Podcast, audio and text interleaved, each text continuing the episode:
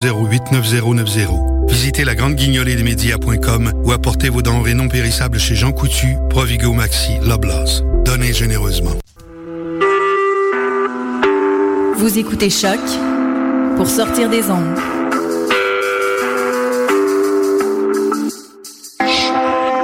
Podcast, musique, découverte. Sur choc.ca. Qui était le premier sur Terre C'était l'homme ou la poule Moi, je pense que c'est l'homme. Moi, non, moi, non, je pense que c'est l'homme. Pour moi, c'est la poule. Il y a bien fallu qu'elle sorte de quelque part, la poule. Parce que la poule, elle prend des Mais pourquoi c'est la nuit Elle est bien née quelque part, dans l'œuf. Alors c'est quoi C'est l'œuf ou la poule L'œuf ou la poule Eh bien, bonsoir à tous, bienvenue dans l'émission euh, L'œuf ou la poule sur euh, choc.ca, la radio web de Lucam. Et aujourd'hui, pour euh, cette dernière émission de la session 2014, on a décidé d'enregistrer une émission qui va faire du bruit. Et oui, on va faire du bruit, Damien, ce soir, en parlant du bruit, du son omniprésent. Et la question, c'est de savoir si ce son qu'on entend, soit au travail ou particulièrement en ville, dans les transports ou même à la maison, le frigo, la musique, est-ce que ce bruit omniprésent a un impact sur notre santé? Mais pas seulement d'ailleurs la perte de l'audition, mais aussi psychologique. Et pour parler de ce sujet, nous avons avec nous ce soir Romain Dumoulin. Bonsoir Romain. Bonsoir. Alors Romain, il est acousticien. Il a fait euh, une première maîtrise euh, en France sur l'acoustique architecturale et il a fait une deuxième maîtrise pour parfaire sa passion. Euh, donc c'était au Québec, cette fois à Montréal, pour le, une application mobile pour les travailleurs, pour finalement qu'ils mesurent eux-mêmes le bruit de leur environnement de travail. C'est ça? Exactement, pour mesurer le niveau d'exposition et leur risque, euh, euh, s'il y a un risque ou pas pour leur perte de l'audition. Exactement. Alors donc on va parler du son et de- on va commencer par définir ce que c'est que le son. Le son c'est une onde. Et donc est-ce que tu peux nous en dire un peu plus? Bon, exactement. Alors, le son, c'est c'est une onde, donc ça se propage. En fait, le son, c'est c'est tout ce que nous on entend. Euh, ce qu'il faut, la- la- ce qu'il faut pouvoir différencier, c'est le son avec le bruit. En fait, le son, c'est en fait le bruit, c'est un son qui va nous déranger. C'est un son que qu'on veut pas. Euh, mais sinon, le son, c'est ça, c'est euh, finalement une vibration qui est produite par un objet qui va vibrer. Et euh, euh, ce- cet objet en vibrant, ça va faire des variations de la pression de l'air. Euh, donc, on appelle ça des compressions et des décompressions. Et en fait, ces, ces compressions, décompressions, c'est ça qui vont se transmettre dans l'air. Euh, et c'est pour ça qu'on appelle ça une onde. Donc, faut, faut pas voir ça comme de l'air qui va se déplacer de, ma bouche vers vos oreilles, mais c'est plutôt des tout petits déplacements d'air qui vont se, décaler au fur et à mesure et qui vont arriver jusqu'à vos oreilles. C'est un petit peu une onde, c'est un petit peu comme quand on lance un caillou dans l'eau et on voit le- les, les cercles concentriques qui vont se, se propager. Donc ça c'est ça c'est une onde et ton son il va se, il va se déplacer comme ça Et- dans un milieu comme il pourrait se déplacer dans l'eau d'ailleurs, pas seulement dans l'air. Exactement, c'est ça. Le son, ça. Donc nous, quand on entend euh, un bruit, c'est parce que le son se, se dépasse dans l'air. Euh, mais en fait, le son, il se déplace aussi dans tous les dans tous les milieux. Euh, ça prend juste des molécules d'air, en fait. Donc, euh, il va se déplacer aussi dans l'eau, il va se déplacer dans des matériaux. Et ce qui ce qui change euh, en fonction des matériaux, c'est la vitesse à laquelle il se dépasse. Donc, par exemple, la vitesse euh, dans l'air, c'est 340 mètres par seconde. La chose qui est utile par rapport à ça, c'est euh, quand il y a euh, donc euh, un orage, par exemple. Donc, euh, quand il y a un orage, vous voyez un éclair. Euh, la, la vitesse de la lumière, là, c'est quasiment instantané. Euh, Je pense que c'est euh, 300 millions de mètres par seconde. Donc, là, vous allez voir la lumière tout de suite qui arrive. Euh, pour le son, c'est beaucoup plus lent. Et donc, euh, 340 mètres par seconde, ça veut dire que quand vous allez voir l'éclair, vous comptez chaque seconde. 1, 2, 3, etc. Si c'est 5 secondes, vous multipliez 5 secondes par 340 mètres. Et ça veut dire que l'éclair, il est, il est à peu près donc 5 fois 340 mètres. Donc, c'est une façon aussi de de savoir si l'éclair il se rapproche, puis si euh, à un moment, bah là, ouais, il va vraiment arriver au-dessus de votre tête ou pas. Et donc pour euh, pour recevoir ce son, on- l'appareil euh, chez chez l'humain c'est l'oreille. Donc euh, le, on, on va recevoir effectivement cette onde qui va se propager physiquement euh, dans l'air et dans l'oreille interne on va convertir cette onde, donc cet effet mécanique, en en, sign- en signaux en signaux électriques jusqu'au cerveau. Exactement. Alors, euh, c'est ça, le, le- le fonctionnement de l'oreille, là, c'est assez, assez complexe. On, on commence juste vraiment, la- l'appareil auditif, c'est vraiment quelque chose qui est, on a commencé à comprendre ça dans les années, euh, enfin de plus en plus, mais seulement à partir des 60-70. Maintenant, la, la recherche, c'est plus comprendre ce qui se passe dans le cerveau. Mais concrètement, il y a, trois parties dans l'appareil auditif. C'est l'oreille externe. Donc ça, c'est juste euh, un pavillon qui va faire, euh, il va agir comme un réflecteur. Donc les ondes, elles vont être réfléchies un peu dans l'oreille. Ça va arriver jusqu'à à l'oreille moyenne. Donc l'oreille moyenne, il commence avec le tympan. En fait, Le tympan, c'est l'oreille externe, puis tout ce qui est après le tympan, c'est l'oreille moyenne. Et c'est vraiment ce changement entre une variation qui est dans l'air jusqu'à une variation qui est une variation solidienne. Donc ça, c'est euh, les trois petits os qu'on a dans l'oreille qui vont euh, bouger avec le tympan et qui vont taper euh, ce qu'on appelle l'oreille interne, donc comme tu disais. Et puis c'est dans l'oreille interne que va se passer la, transformation mécanique euh, vers électrique en fait. Et après, c'est le cerveau, le cortex auditif qui va analyser ce son-là et cette information-là pour la, pour la comprendre et l'interpréter. Ouais, c'est ça. Euh, notre cerveau, il, est vraiment impressionnant. Alors, on est capable d'identifier des fréquences. Alors, euh, les fréquences, quand tout à l'heure je vous parlais de compression, décompression, en fait, une fréquence, c'est le nombre de fois qu'il va y avoir une compression et une décompression par seconde. Donc, l'unité qu'on qu utilise, c'est les hertz. Et euh, donc, cette, variation compression-décompression, euh, quand on parle de basse fréquence, par exemple, ça va être 20 fois en une seconde, donc c'est 20 Hz. Donc ça, c'est la fréquence la plus basse qu'on peut entendre. Et puis, quand on entend des fréquences très aiguës, on parle, c'est à peu près des valeurs qui vont être entre 15 000 et 20 000 Hz. Donc 20 000 Hz, c'est la fréquence la, qui est définie comme la fréquence la plus haute qu'on qu qu serait capable d'entendre. Donc c'est cette variation de compression-décompression qui, qui, qui, se passe 20 000 fois en une seconde. Donc c'est quand même assez rapide. Euh, et donc le cerveau, c'est ça, lui, il, détecte ces fréquences, il est capable de détecter ces fréquences. Alors il est pas mal aidé par l'oreille interne. L'oreille interne, la façon dont elle fonctionne et la façon dont elle vibre en fonction des fréquences, c'est déjà un premier filtre qui, donne des signaux au cerveau. Et le cerveau, il a plus qu'à déconnecter ces signaux-là, puis il dit, ok, l'oreille interne m'a dit qu'il y a une basse fréquence qui vient d'arriver, où il y a des aigus qui sont arrivés. Puis ensuite, euh, ce, qui, ce qui est vraiment intéressant dans le, dans le travail de l'oreille, c'est la perception des niveaux sonores aussi. Donc comment on est capable d'entendre euh, des niveaux très faibles et des niveaux très élevés, euh, et que et, et, ça avec une dynamique qui est très très élevée là. Donc c'est on parle quand euh, donc ça c'est euh, c'est de la pression acoustique. Là, ça c'est l'unité. Tout à l'heure je vous parlais des hertz. Maintenant là c'est pour les niveaux sonores on parle de pression acoustique. Donc c'est décompression. Ça c'est de la pression acoustique. Les unités, s'il fallait parler de quel est le niveau sonore le plus faible qu'on qu pourrait entendre, ça serait 20 micropascal. Et euh, le plus fort euh, qu'on entendrait, c'est à peu près euh, 100 millions de micropascal. Donc ça correspond à quoi à peu près si un chuchotement, ça serait, ça sera combien de, si on doit parler d'hectopascal Alors bah c'est ça. En fait, euh, c'est là où ça, c'est là où on arrête de parler de pascal. C'est parce que ça, c'est trop compliqué. Là, on est à 20 micropascal et 100 millions. C'est, c'est, c'est, la, la, gamme est trop grande et c'est à ce moment-là que qu'il faut définir et qu'il faut parler du décibel. Et c'est, c'est ça le, c'est ça le, c'est pour ça qu'on a inventé le décibel. Au final, c'est, on a voulu euh, utiliser une unité qui était plus facile euh, à, utiliser pour parler de niveau de bruit. Et donc euh, le, le, 20 micropascal, euh, on le passe dans une échelle logarithmique, on, donc finalement qu'on utilise la formule du décibel, ça devient 0 décibel. Euh, donc euh, un chuchotement pour répondre à ta question, c'est à peu près 20 à 30 décibels. Ça, ça va dépendre où on met le micro, puis où est-ce qu'on mesure, mais c'est à peu près 30 décibels. Et puis quelque chose qui va être très fort, 100 millions de micropascal, ça c'est c'est plutôt de l'ordre de 120 décibels ou 140 décibels. 140 décibels, c'est le seuil de la douleur. Là. Ça veut dire que c'est tellement fort que, que ça fait mal aux oreilles, mais vraiment physiquement.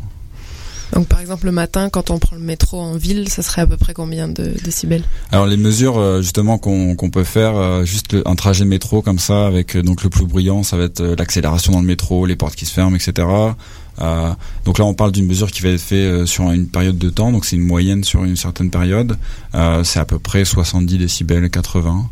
Euh, se balader en ville, faire un trajet, sortir de chez soi, puis aller à l'université ou aller au travail, c'est souvent sur un, trottoir, c'est à peu près 60, 70 décibels. Ça, ça va dépendre de la source de bruit. Là.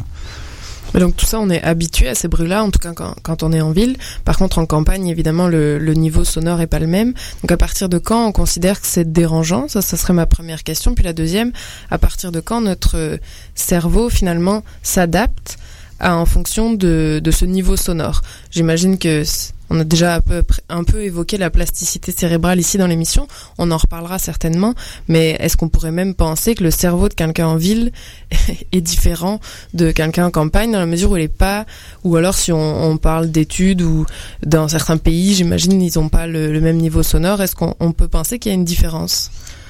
Alors, euh ta première question, euh, le niveau de bruit, à partir de quand c'est dérangeant? Ça, c'est euh, c'est vraiment le, le, le, le graal là, pour tous les acousticiens les chercheurs. C'est comment on va pouvoir faire une mesure et puis dire cette mesure-là, ça veut dire qu'il y a une gêne. En fait, il n'y a pas vraiment de réponse à ça et c'est un peu la limite actuelle, la, limite qu'on a actuellement euh, d'utiliser les décibels dans les réglementations. C'est que on euh, la raison pour laquelle on utilise des valeurs, euh, c'est parce que c'est plus simple et qu'il faut vraiment euh, trouver une façon d'identifier ça. Mais c'est juste une valeur, donc c'est une valeur en décibels. Euh, en fait, en plus d'être une valeur en décibels, c'est une valeur en décibel A. Et ce décibel A, c'est c'est pas quelque chose que je rajoute juste pour faire euh, celui qui est spécialiste là, mais c'est vraiment euh, ce qui est utilisé donc partout dans le monde et qui euh, utilisé pour justement euh, faire la corrélation entre un niveau de bruit et la gêne. Et euh, par exemple, le décibel A, lui, il prend pas trop en compte les basses fréquences. Donc si, admettons, vous avez un bruit basse fréquence qui vous dérange chez vous, euh, le bruit d'un ventilateur qui est juste à côté, ou euh, ça, par exemple, le, fait d'utiliser un décibel A, c'est pas vraiment très pertinent. Donc on utilise une valeur qui englobe toutes les fréquences. Euh, pour pour savoir s'il y a une gêne. Au final, c'est c'est beaucoup plus compliqué que ça. Donc pour la pour la première question, on n'a pas vraiment de réponse. On, fait beaucoup il y a beaucoup de recherches sur la perception de notre environnement sonore, sur les effets qu'ont certains niveaux, avec euh, des donc des effets sur la santé, par exemple. Euh, et donc pour, répondre à ta deuxième question, les effets sur le, cerveau, en fait, je pense que euh, globalement, on peut pas dire qu'on on va qu'une personne va s'adapter à un niveau de bruit élevé. Effectivement, au niveau de la perception et puis au niveau de lui, sa façon dont il va se sentir gêné, peut-être que de temps en temps, il va, c'est possible qu'il oublie un bruit. Par exemple, si vous êtes dans votre lit, puis tout d'un coup vous vous rendez compte d'un bruit qui vous dérange, oui, là, ça devient puis vous n'allez pas vous allez pas être capable euh, volontairement d'oublier ce bruit là euh, un niveau de bruit de fond élevé par exemple vivre à côté d'une bruit d'une autoroute si vous êtes dans un dans une maison qui a pas une bonne isolation euh, c'est pas vrai qu'on va s'y habituer en fait. Euh, et les effets vont être beaucoup euh, vont être des effets dont on va pas vraiment se rendre compte. Les, les effets sur le sommeil et c'est ça c'est ça le gros enjeu de prendre en compte le bruit dans l'urbanisme c'est qu'on traite un, sujet qui a pas un lien très direct sur la santé, mais ça a été prouvé qu'il y a quand même des, des, gros enjeux, puis que, enfin, au final, ça coûte cher à la société parce que bah, les gens sont, sont plus malades et, et, voilà. Et puis la liste des effets sur la santé est quand même assez élevée. Là. Oui, tu nous avais parlé d'une étude justement qui, euh, qui comparait euh, les niveaux de surdité entre des personnes issues de, de, de groupes ethniques, euh, disons entre guillemets, plus primitifs, comme des, des groupes qui vivent sur l'île de Pâques ou des groupes qui vivent dans des, dans des tribus africaines. Au Soudan, effectivement. Alors c'est ça. En fait, la, la, ce qui est, ce qu'on peut, les, les, deux, les deux études que je, dont je parle souvent. La première, c'est donc on va dire pour des gens pas du tout primitifs parce que c'est des Américains. Eux, ça c'est des adolescents euh, qui ont tous des MP3 et ils ont des iPods et, et tout se passe bien pour eux. Et euh, l'étude qui a été qui a été euh, faite en fait c'est sur des donc c'est ça des adolescents de 12 à 19 ans et en fait, ils ont, euh, euh, il y a un, un, cinquième de ces adolescents-là américains qui auraient une, une, une faible perte d'audition, et donc euh, directement lié à l'utilisation un peu euh, trop élevée euh, des lecteurs MP3. Oui, parce que je pense que là, on peut préciser, on l'a pas précisé encore, mais ces fameuses cellules ciliées de l'oreille interne, elles, euh, elles sont pas plastiques pour le coup, elles, elles, elles, se renouvellent pas. Donc, si elles sont endommagées, si elles sont abîmées, si elles sont perdues, on les renouvellera pas, et c'est là, c'est comme ça qu'on a une surdité physique. C'est l'impact physique. Exactement, exactement. En fait, l'oreille interne, donc c'est celle qui est capable. C'est dans l'oreille interne, il y a ces cellules ciliées. Ces cellules ciliées, ce sont des petits. faut voir ça un peu comme des comme de la pelouse en fait, ou comme des comme de euh, c'est ça de l'herbe. Et elles, elles vont vibrer en fonction donc euh, la vibration et du son. Et elles vont euh, transformer bon il y a, y, a, y a, un autre il y a tout un process elles vont transformer donc cette vibration en, en, en énergie électrique. Euh, une, une, pelouse on va pouvoir donc elles vont euh, on va pouvoir marcher dessus etc mais la pelouse elle repousse là. Euh, comme comme un cheveu là, là, là c'est vraiment en fait c'est entre la pelouse, la pelouse et les cheveux si vous imaginez ces luciliers c'est ça. Euh, le problème de ces cellules là c'est qu'elles vont se elles vont vibrer. Quand il y a un bruit trop fort elles se font arracher mais elle repousse jamais. Donc euh, euh, la perte de l'audition, c'est lié finalement à la dégradation de ces cellules ciliées. Euh, puis ça, c'est irréversible en fait. Donc ça va commencer avec les fréquences aiguës. Donc la perte de l'audition légère qu'on a constatée chez les adolescents, c'est quelque chose qui, en gros, qu'est-ce que qu'est-ce que qu'est-ce que c'est concrètement? C'est pas être capable d'entendre un, chuchot, un, chuchotement, par exemple, mais c'est quelque chose on s'en rend pas vraiment compte en fait. Par contre, c'est la première étape pour une perte de l'audition qui serait modérée. Alors l'étude dont, dont, tu parlais, euh, ça c'est des, des, études qui ont été faites il y a, il y a quand même assez longtemps. Donc euh, au Soudan c'était les années 60, euh, sur l'île de Pâques c'était dans les années 80. Et, euh, et, en fait, ce qu'ils se sont rendus compte, c'est que des, personnes âgées euh, dans, ces populations-là avaient pas forcément une perte de l'audition. Et on a toujours cru nous que euh, la perte de l'audition c'était vraiment associé à l'âge. Donc euh, on connaît tous, on a tous peut-être euh, des grands-parents euh, qui sont un peu euh, durs de l'oreille, là, qui ont un peu du mal à entendre. Puis oui, c'est ça, vous, on est âgé, donc on peut imaginer, bon bah nos oreilles elles sont fatiguées, donc elles font moins moins bien au travail. En fait, elles sont elles sont fatiguées pas vraiment à cause de l'âge, mais à cause de l'exposition au bruit qu'on a eu pendant une longue durée d'un niveau de bruit qui est quand même assez fort. Alors c'est sûr que c'est pas un niveau de bruit qu'on a dans une usine quand on travaille en tant que en tant que travailleur dans une usine au Québec, mais c'est un niveau de bruit, euh, par exemple quand on est dans un, en- un, un environnement industrialisé ou dans, en milieu urbain, c'est un niveau de bruit qui est suffisamment élevé pour nous donner à un certain âge une perte de l'audition. Il suffirait de prendre les transports pendant une à deux heures par jour, tous les jours, pendant un certain nombre d'années, et là déjà on serait plus sensible à, au sujet à une perte de l'audition. Ouais, c'est ça. Alors, les, les- faire des études là-dessus, c'est très compliqué parce que ça prend des études sur, sur du, du vraiment long terme. Euh, c'est très facile d'évaluer les risques de l'audition pour un travailleur quand il vit dans un quand il travaille dans un environnement très bruyant parce qu'on sait qu'il est là pendant 8 heures, pendant 20 ans, 30 ans. Euh, mais avec euh, l'augmentation de, en fait, avec la société actuelle, le, le, le bruit des activités ré- récréationnelles. Je pense que c'est Récréative. récréative. Ouais, je fais la traduction en anglais, mais ça marchait pas. Donc récréative. Euh, euh, en fait, ça, ça a un impact de plus en plus sur notre exposition. Euh, bon, euh, il y en a qui font du karting, y en a qui font du bon, ceux qui font du tir, euh, ça on oublie là parce que ils- ils- s'ils mettent pas des bouchons, c'est fini pour leur oreille. Mais même euh, aller aller dans des concerts avec une certaine fréquence, à une certaine fréquence, sans se protéger forcément, c'est plein de petites choses qui font que effectivement il y aura il y a, plus de risques. Alors ça, c'était pour la partie euh, physique de l'impact du bruit sur euh, sur euh, sur l'être humain. Il y a un, deuxième volet à l'impact du bruit, c'est l'impact psychologique du bruit sur les êtres humains, l'impact du bruit au quotidien, aussi bien au travail que justement on en parlait dans les transports. Mhm. Alors, en fait, c'était là, on, on s'est vra- vraiment focalisé sur l'impact du bruit sur la santé auditive. Entre, en- entre les deux, il y aurait en fait l'impact du bruit sur la santé en général. Et, et, et là, c'est là où ça devient vraiment plus euh, relié à la- à l'aspect psychologique, etc., à notre perception du bruit. Euh, c'est sûr que le bruit en général, ça va avoir une, un impact sur notre qualité de, de sommeil. Donc ça, indirectement, euh, ça, ça a des effets euh, vraiment néfastes. Euh, ça va être euh, euh, ça va avoir un impact sur notre, notre performance au travail ou notre performance en tant qu'étudiant ou euh, c'est ça pour apprendre pour apprendre des choses. Sur l'humeur aussi, je peux en témoigner. Ouais ouais bien sûr sur l'humeur euh, ex- exactement. Euh, donc c'est ça ça va avoir un impact sur le stress en général et euh, ça a été prouvé que euh, dans certains cas ça pouvait être aussi un, un, euh, un effet déclencheur pour euh, l'agressivité et aussi euh, pour des, des maladies euh, mentales en fait. Donc euh, euh, c'est sûr que tous ces effets-là, qui sont des effets souvent secondaires, euh, pas directs, euh, ça, ça, a un coût pour la société. Puis c'est ça, c'est quelque chose qui est suffisant pour, le prendre en compte en fait.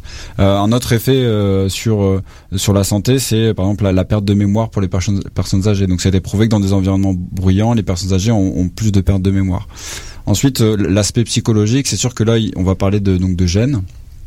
Et euh, donc là, quand on parle de gènes, c'est un niveau de bruit, mais c'est aussi plusieurs facteurs. Donc quel est le type de, de bruit, quel type de source, euh, qui est la personne qui génère la source ou qui a un contrôle sur la source? Euh, Est-ce qu'il y a quelqu'un qui là, qui peut m'aider pour, pour pour régler mon problème? Donc ça c'est c'est quelque chose qui est aussi très important parce que euh, les, les personnes qui qui se, qui gênent qui, qui sont gênées par le bruit, si euh, finalement ils se sentent dans un, ils, ont l'impression qu'il y a personne pour les aider et qu'on peut pas régler le problème, euh, c'est à ce moment-là où il, va y avoir des effets qui vont qui vont augmenter. C'est euh, ils vont avoir encore plus de stress. Euh, si par exemple au contraire ils savent que la, la solution peut être peut, peut être réglée, euh, en fait, ils vont mieux, ils vont mieux appréhender euh, ce problème-là, et en fait, le- l'effet euh, sur leur santé et sur leur euh, leur leur, leur, euh, Leur mental. leur mental va vraiment diminuer. Donc, euh, un, un exemple, par exemple, pour les, les- les- la, la gestion des nuisances euh, par la ville. Euh, si vous plaignez, vous appelez le 3-1, vous plaignez du bruit. Euh, S'il y a quelqu'un à la ville qui vient euh, s'occuper puis vous dire voilà c'est ça c'est ça le problème, il va y avoir des solutions. Euh, généralement, euh, c'est juste cette prise en compte là, même si le bruit est encore là, euh, a un effet très positif sur la personne et sur le, le ressentiment par rapport au bruit. Puis là, on est complètement le psychologique. Là, c'est ça. Il y a, y a même le bruit a même pas changé là. Alors un autre exemple avec le bruit des trafics.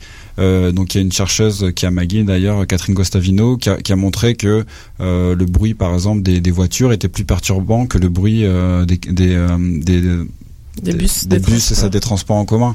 Et ça, c'est c'est très, euh, c'est tr- c'est très, so- c'est très psychologique en fait. C'est que le- les, les transports, les transports en commun euh, vont, vont apporter beaucoup plus à la société en général, et donc on, on accepte plus un bruit des transports en commun par rapport au bruit de voiture qui est, qui est beaucoup plus finalement égoïste. C'est juste la voiture. Donc moi, j'ai aucun intérêt à ce qu'il y ait des voitures parce que je sais que ça, ça aide pas la société. Ça fait des bouchons, ça, ça augmente, euh, ça diminue la qualité de l'air, etc. Donc ça, c'est à prendre en compte. Puis là, on parle pas du tout de décibels là, par exemple. Et euh, je pense qu'il y avait une autre étude euh, dont tu nous avais parlé aussi. je pense que c'était dans les pays scandinaves. Je te laisse nous en dire plus. Oui, bah c'est ça. En fait, c'est euh, donc euh, toujours de, de, la recherche sur la perception de l'environnement sonore, qui est un, qui est un domaine qui, qui, qui, est assez assez gros en ce moment. En fait, en anglais, c'est euh, c'est le domaine de soundscape. Euh, D'ailleurs, juste pour la petite anecdote, ça a été inventé par un Canadien et au Canada, on est on est pas mal les précurseurs dans ce domaine-là. Bon là, en l'occurrence, c'est des, des, Suédois. mais c'est ça. Eux, ils ont ils ont montré que en fait, peu importe comment était insonorisée notre maison, enfin en tout cas la maison, c'est donc en Suède. donc peu importe comment était insonorisée la, la maison de des, personnes qu'ils ont étudiées, et peu importe si cette maison avait un côté calme ou pas. Euh, le, leur rapport, comment euh, leur gène par rapport au bruit était euh, identifié et, en fait finalement ce qui réduisait la gêne par rapport au bruit dans leur maison, c'était pas vraiment donc s'ils avaient un endroit calme dans leur maison, mais c'était seulement la perception que eux ils avaient de l'accessibilité à un espace vert. Donc autrement dit, plus ils étaient près d'un espace vert ou, finalement plus ils pensaient qu'ils étaient près d'un espace vert, c'était ça le, facteur qui faisait qu'ils ils avaient l'impression que leur environnement sonore était calme, mais leur environnement sonore dans leur maison. Alors c'est c'est vraiment c'est vraiment intéressant parce que ça veut dire que vivre à côté d'un parc, ça a un impact positif sur notre environnement sonore. Et ça, ça améliore notre perception.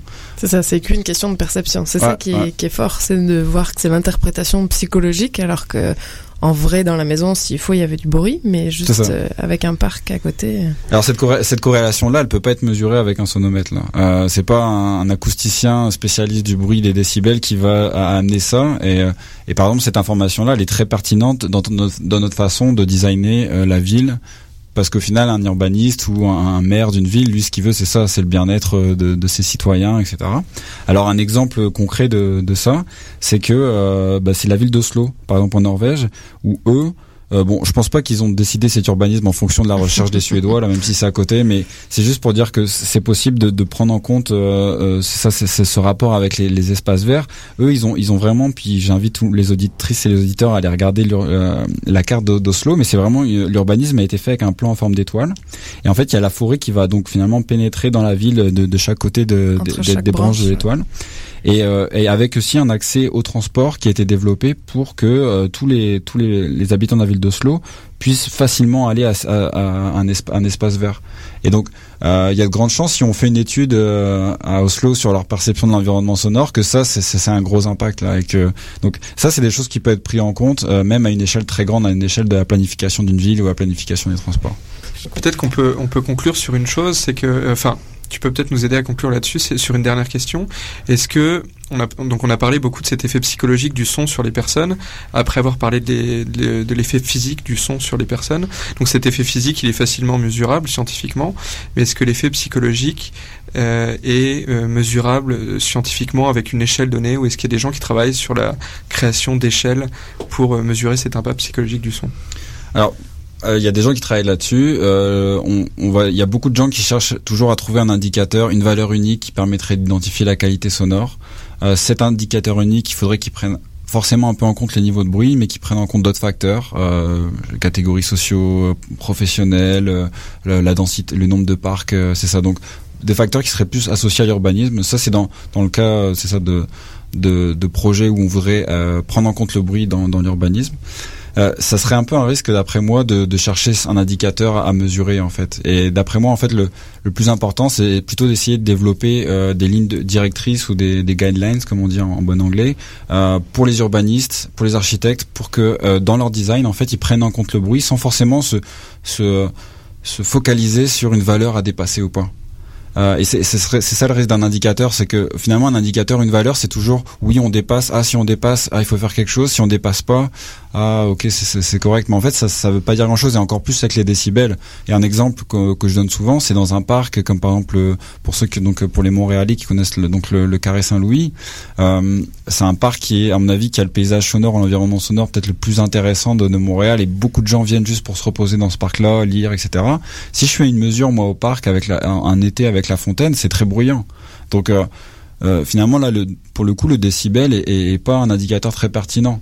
Euh, ce qui serait plus intéressant, c'est justement de voir à quel point ce parc il est utilisé comme un environnement de repos.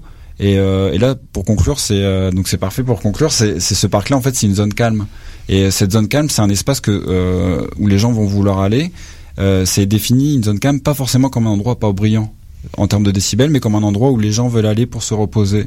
Et, euh, c'est ça qui, serait intéressant, notamment de développer à Montréal, d'identifier quelles sont ces zones-là et essayer de les préserver. Parce que pour l'instant, euh, on n'a pas de, de, politique ou de volonté de préserver forcément ces endroits-là. Alors, euh, on va rajouter un nouveau bâtiment, on va rajouter quelque chose qui fait du bruit, et puis on va euh, détruire une zone qui est utilisée beaucoup par, par les habitants de Montréal. Et, en fait, personne ne va vraiment s'en rendre compte. Donc ça, c'est quelque chose qui est d'après moi très intéressant, et c'est l'enjeu des prochaines années à Montréal pour le bruit. Et pour ça, il existe une carte interactive sur le web où les gens peuvent eux-mêmes aller enregistrer leurs euh, leur sons, les sons qui les intéressent à Montréal. Alors effectivement, ce projet-là, c'est un, projet très très intéressant. En fait, on le retrouve dans beaucoup d'autres villes euh, dans le monde, euh, mais euh, il a été fait il y a assez longtemps, donc euh, par une personne qui s'appelle Max Stein et donc s'appelle donc montrealsoundmap.com. Euh, donc c'est c'est basé sur euh, sur Google, sur une application Google. Donc on, on voit euh, donc la ville de Montréal et on peut on, effectivement on peut mettre des sons. Et, et ça c'est c'est pour moi c'est très intéressant parce que euh, on parle jamais de décibels à ce moment-là et les gens peuvent donc rajouter des sons et puis donner un commentaire par rapport à ça. Donc ça ça donne une idée de quels sont les sons qui sont les les sons préférés des donc des utilisateurs des utilisateurs de ce site-là. Ça donne une idée. En fait il y a aussi tout un référencement qui permet d'identifier différents bruits les bruits mécaniques ou les bruits de l'environnement. On voit aussi en fonction des saisons. Donc ça, c'est très très intéressant. Et ça, euh, ce que j'aime bien aussi dans, dans ce site-là, c'est que ça permettrait euh, à nous, Montréalais, de de mettre en avant les sons qu'on aime bien justement, qu'on voudrait garder. Donc il y a, plusieurs sons qui sont vraiment typiques de Montréal et euh, ce site-là en fait c'est c'est un peu une c'est pour nous c'est un peu une bibliothèque de sons qu'on pourrait qui, va rester là. Euh, j'espère qu'il va jamais disparaître et que euh, dans 20 ans, 30 ans, je serai capable d'entendre un bruit puis me dire ah bah il y a 30 ans c'est vrai ce, ce parc-là il y avait ce son-là ou alors c'était ça l'environnement sonore. Et idéalement en fait ça serait un bon outil pour même les aménageurs pour dire bah là, euh, ce son-là, cet environnement sonore-là, euh, faudrait qu'on le conserve et faudrait faire tout ce qu'on peut pour le conserver. Alors maintenant, on va continuer sur euh, l'agenda, parce qu'en effet, c'est notre dernière émission de l'automne 2014, donc vous avez toutes les vacances avant de nous retrouver en janvier. Donc tout d'abord, deux conférences. La première, au cœur des sciences toujours, de l'UCAM. Ça sera le 10 décembre à 19h. C'est sur les animaux, et on revient un peu sur la, notre théorie de l'évolution. Le titre, c'est Domestiquer c'est sélectionner. La question, c'est de savoir pourquoi certains animaux et certaines plantes euh, sont capables d'être domestiqués et pas d'autres.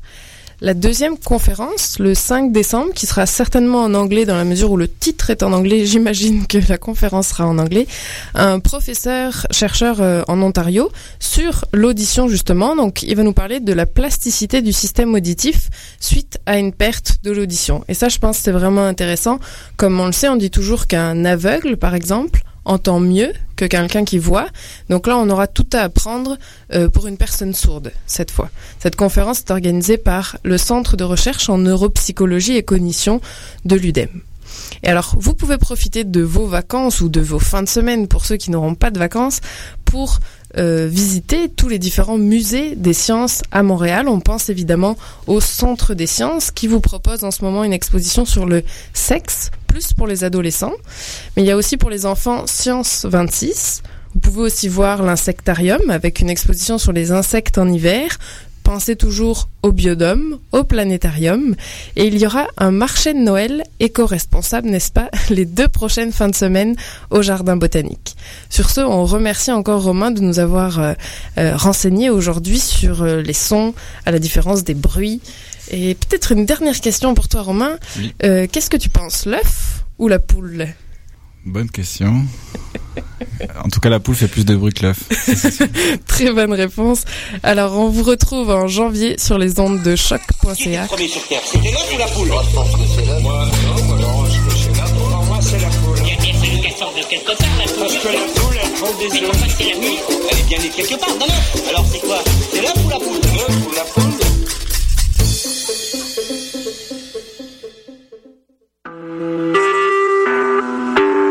vous écoutez Choc pour sortir des ondes.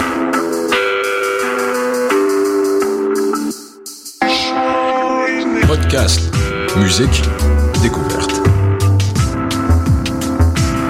Sur choc.ca.